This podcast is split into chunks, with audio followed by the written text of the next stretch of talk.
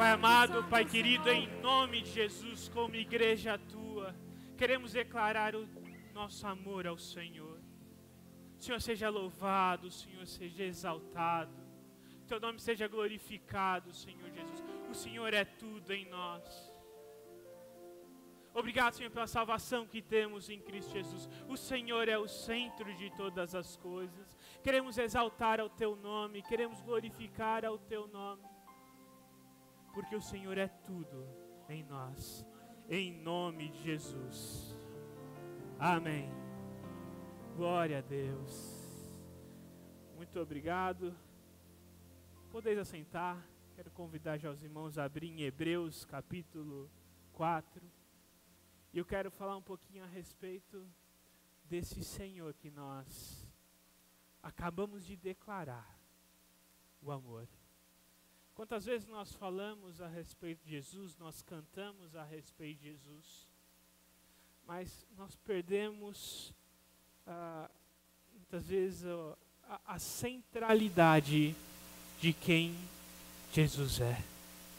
Nosso tempo é cada vez mais difícil encontrar louvores e pregações em que Jesus, só Jesus, é o centro.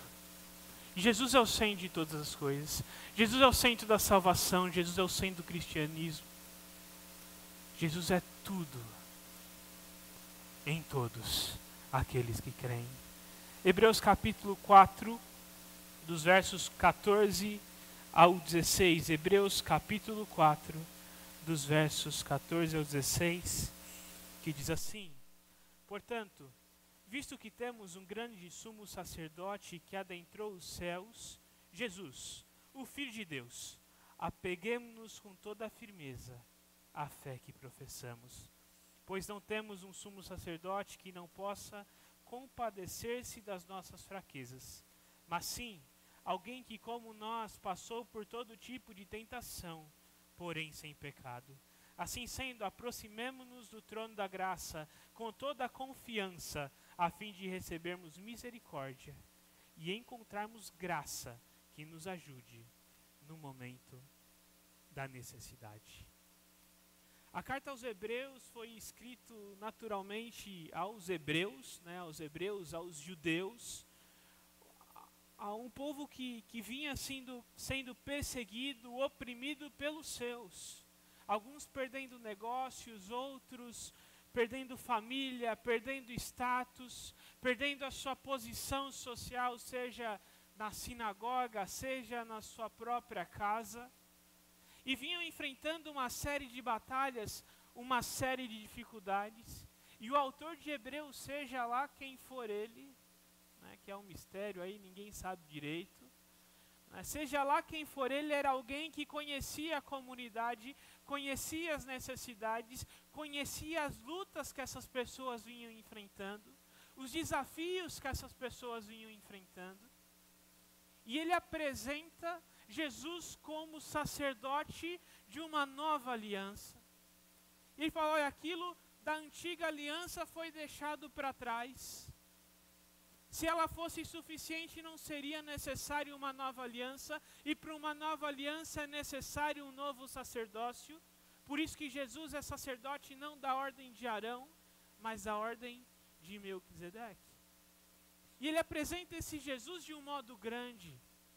Ele apresenta na carta aos Hebreus um Cristo glorioso que no capítulo 1, capítulo 2, ele é superior aos anjos, ele é superior a qualquer potestade, ele é superior a qualquer principado. Ele é superior a qualquer ser que tenha existido, porque ele é eterno, ele é Deus. Ele é Deus. Mas ao mesmo tempo aqui é apresentado como alguém que pode se compadecer das nossas dores porque ele também foi homem. Eu acho que isso é, é, a, é a grandeza do cristianismo. Quando a gente olha, por exemplo, para Filipenses capítulo 2, onde Paulo, quando ele vai falar a respeito da humildade cristã, ele diz: tenha por modelo Cristo Jesus. que, mesmo sendo igual a Deus, ele deixou a sua glória, ele não deixou de ser Deus, ele deixou a sua posição, ele deixou a, a, a, o seu status, ele deixou o seu poder glorioso dos céus e se faz carne, assim como eu e você. Para mim, isso é, é, é, o que tem de maior no cristianismo. E eu sempre digo: que se fosse eu, para me salvar, eu me mandar para o inferno. Considerando a minha vida de crente. Eu olho para a minha vida de crente e falo assim: se eu tivesse que morrer por mim, eu não morria. Ele sabia muito mais a meu respeito do que eu sei. Ainda assim, Jesus deixa a sua glória. Ele se faz carne. Ele habita entre nós e a convicção dessa humanidade de Jesus, as implicações de Jesus se tornar carne, de Jesus se tornar homem e de Jesus ser esse sumo sacerdote, ele pode mudar a vida de um cristão definitivamente.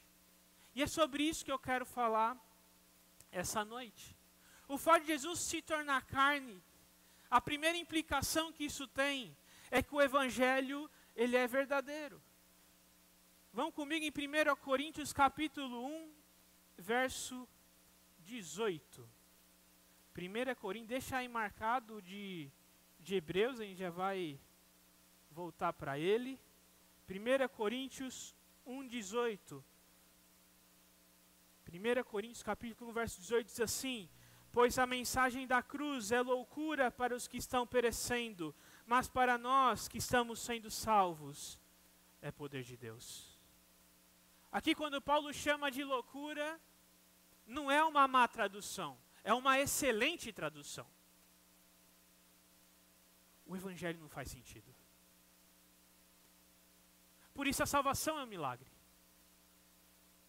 Deus se fazer carne, Deus morrer, Deus assumir o meu e o seu lugar. Isso é uma evidência de que o Evangelho ele é verdadeiro. Porque se ele fosse uma produção intelectual, uma invenção dos apóstolos ou de quem quer que seja, eles não iam inventar isso porque isso não faz sentido.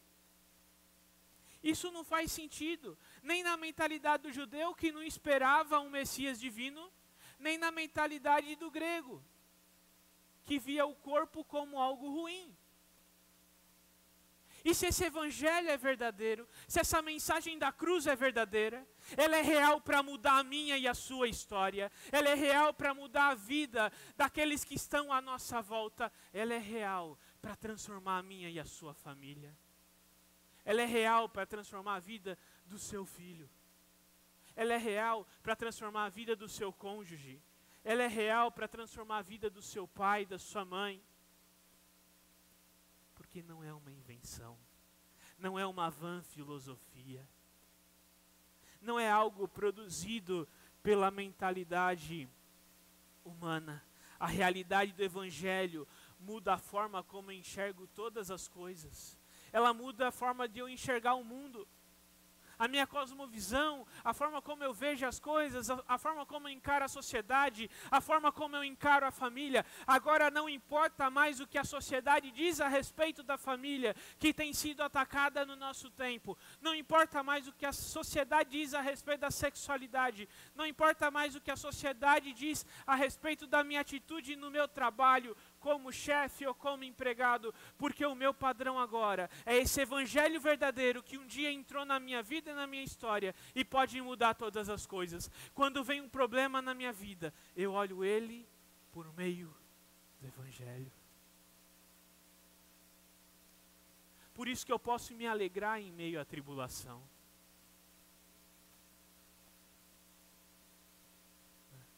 Por isso que eu posso ter prazer em Deus mesmo em um momento tão difícil.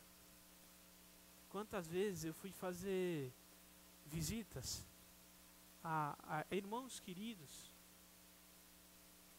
em situações delicadas. Eu me lembro especificamente de uma de uma pessoa que estava com câncer, caso terminal. Você vai chegar para essa pessoa e você vai falar o que na visita? Deus te abençoe? Senhor vai te curar. E se não curar? Eu confesso, fui na visita, eu não sabia o que dizer. E essas visitas difíceis a gente vai em bando, né? Que crente gosta de bando. Aí foi uns cinco ou seis, um com violão, né? Vamos cantar para ninguém falar nada, né? Aí a pessoa fala assim: ah, "Eu queria sugerir uma música". Qual música? Te agradeço. Como sou por tudo que tens feito, já não, ninguém cantar mais nada, né? Como alguém pode ter alegria em um momento desse? E ela fala: "Te agradeço". No fim das contas foi quase um solo, só ela cantou, porque o resto está todo mundo chorando. Mas parece que ela naquela situação, ela entendeu o evangelho de um Cristo Jesus que se fez carne, que conheceu a dor, que conheceu a solidão e que agora pode caminhar comigo, independente da circunstância, e sobretudo, um Jesus real versículo 15, capítulo 4 de Hebreus, versículo 15. Pois não temos um sumo sacerdote que não possa compadecer-se das nossas fraquezas, mas sim alguém que, como nós, passou por todo tipo de tentação, porém sem pecado. Jesus experimentou tentações, limitações e sofrimentos humanos. Você tem sentido dor por uma enfermidade? Talvez uma dor emocional? Ou talvez você teve uma dor física? Você apanhou?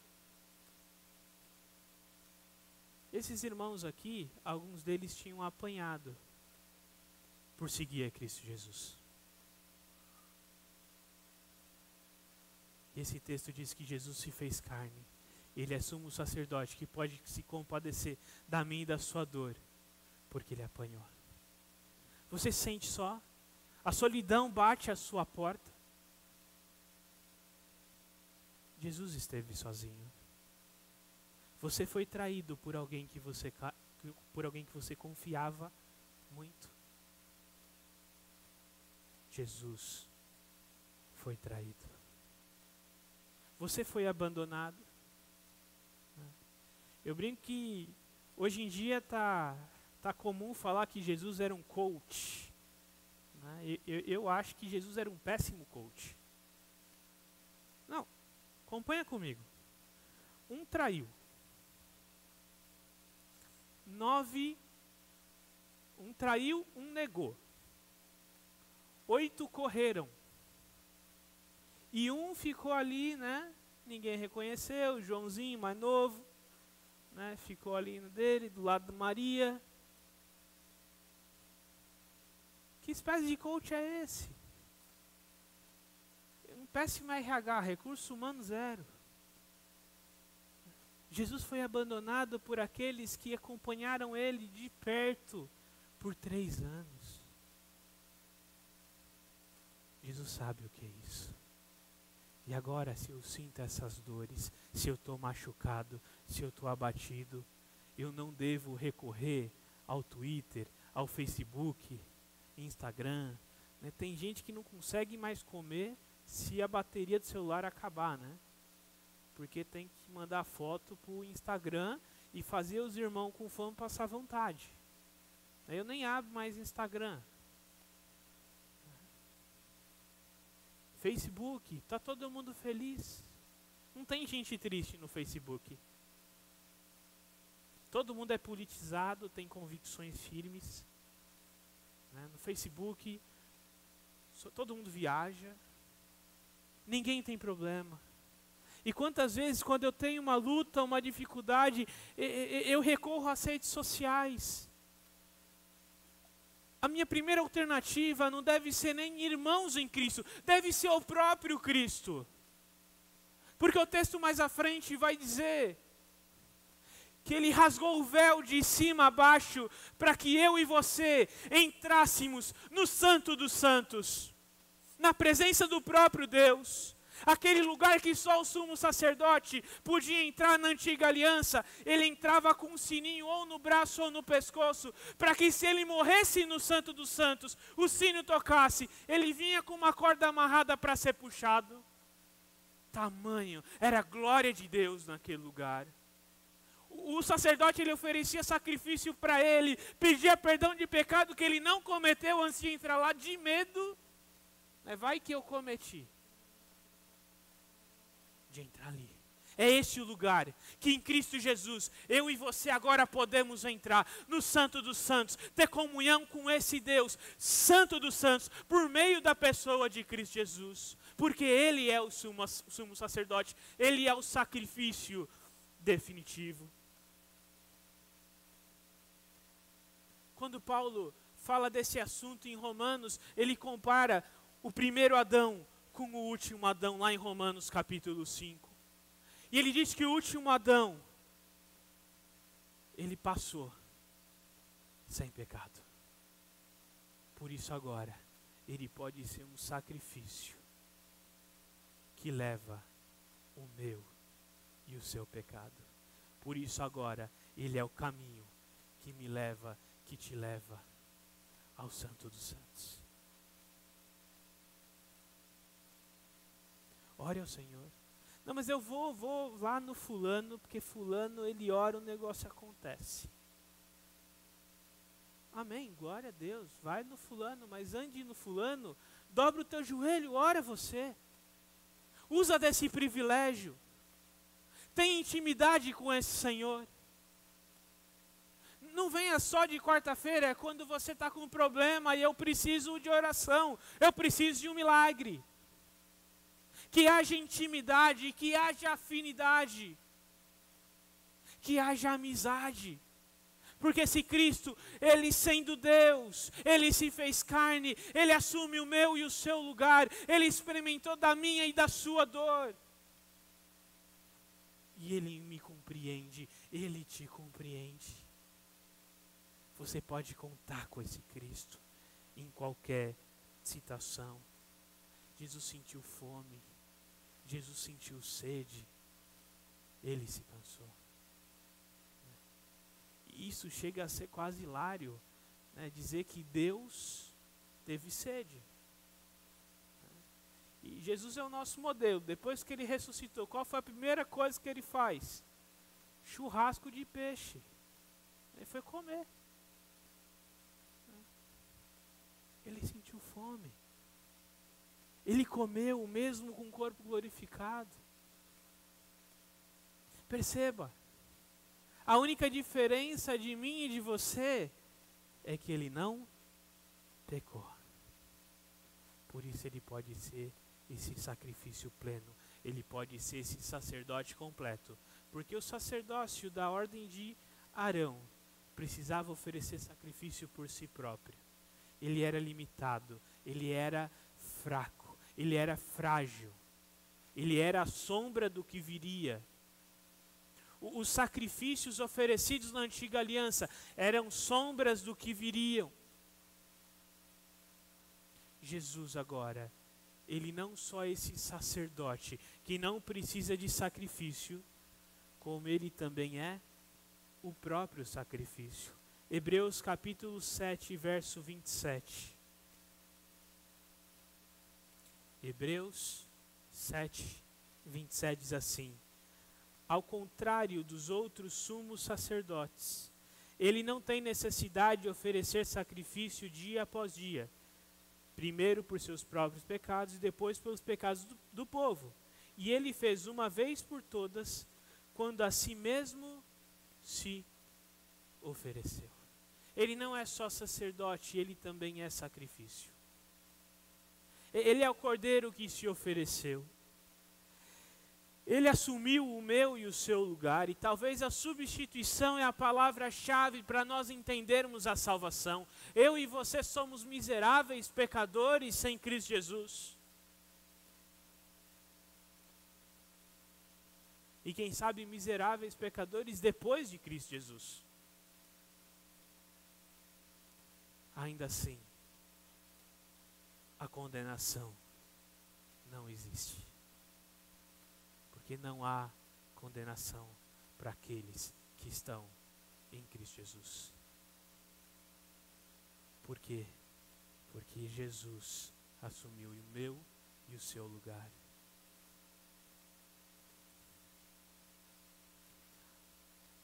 Jesus fez muitos milagres, ensinou coisas maravilhosas. Mas não foi por isso que ele veio. Ele não veio para ser um grande mestre, apesar de ter sido. Ele não veio para ser um curandeiro, né? alguém para fazer curas e fazer milagres, apesar de ter feito. Jesus veio para morrer no meu e no seu lugar. Talvez a morte de Cristo é o momento principal do cristianismo. E o maior paradoxo é o momento em que Deus morre. Jesus, sendo Deus, se entrega em meu e no seu favor. Jesus assumiu o meu lugar e pagou o preço da minha e da sua dívida. Há várias religiões, principalmente antigas, em que você tinha o sacrifício para aplacar a ira justa ou injusta de alguma divindade. Mas o cristianismo é o único em que essa divindade é que oferece o sacrifício. Não existe paralelo. Não existe paralelo.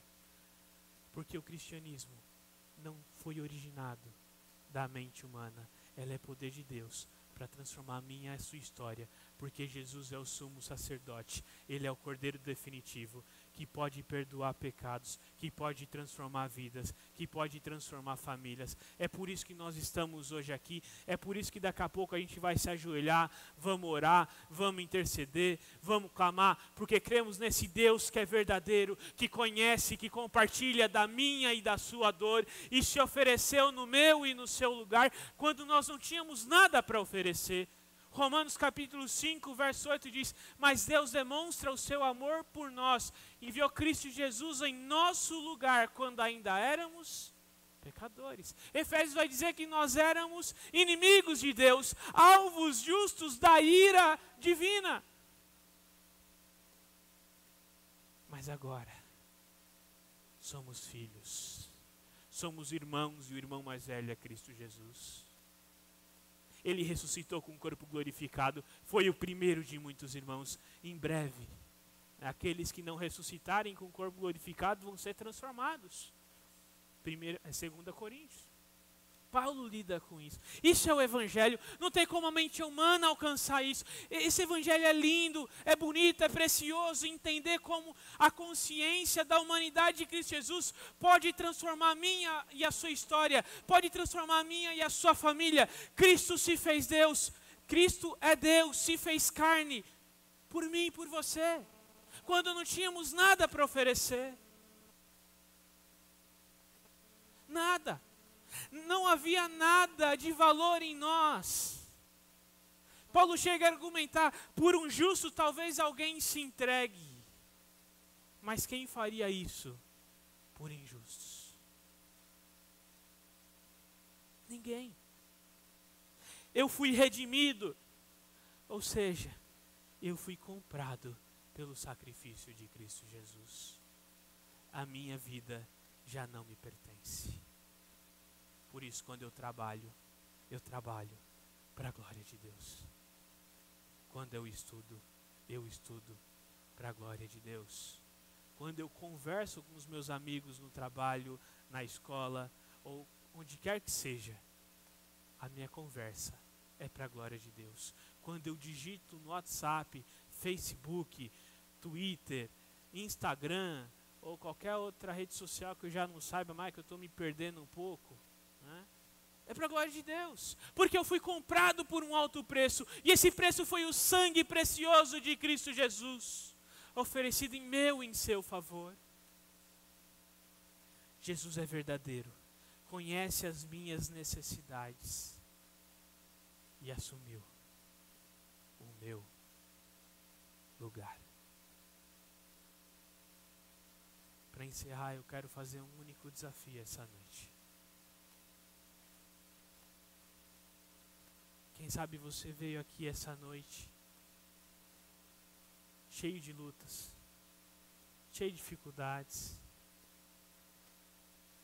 e, e você não tem visto Jesus, não como a última opção, você não tem visto Jesus como a sua primeira opção. Você diz: Olha, eu tenho enfrentado batalhas e essa noite eu quero pôr Jesus no lugar que lhe é devido. Vamos dar todos a abaixar a cabeça, a fechar os olhos. Se você gostaria de fazer essa oração, assim, olha, eu quero colocar o Senhor Jesus por qualquer razão que seja, seja de problemas, seja de dificuldades, seja da correria do dia a dia, eu acho que Jesus não tem assumido a posição que lhe é devida na minha vida. E essa noite eu quero que isso mude de uma forma completa, porque eu entendi que Jesus deixou a sua glória, se fez carne e assumiu o meu lugar. E agora eu quero dar a Ele o lugar que lhe é devido na minha vida e na minha história, porque eu entendo que esse Jesus pode transformar. Eu quero convidar você rapidamente a se colocar em pé. Quando todo mundo está de olho fechado, não se preocupa com quem está do seu lado. Fala assim: Jesus ainda não tomou o lugar que deveria tomar na minha vida, na minha história. Isso vai mudar hoje em nome de Jesus.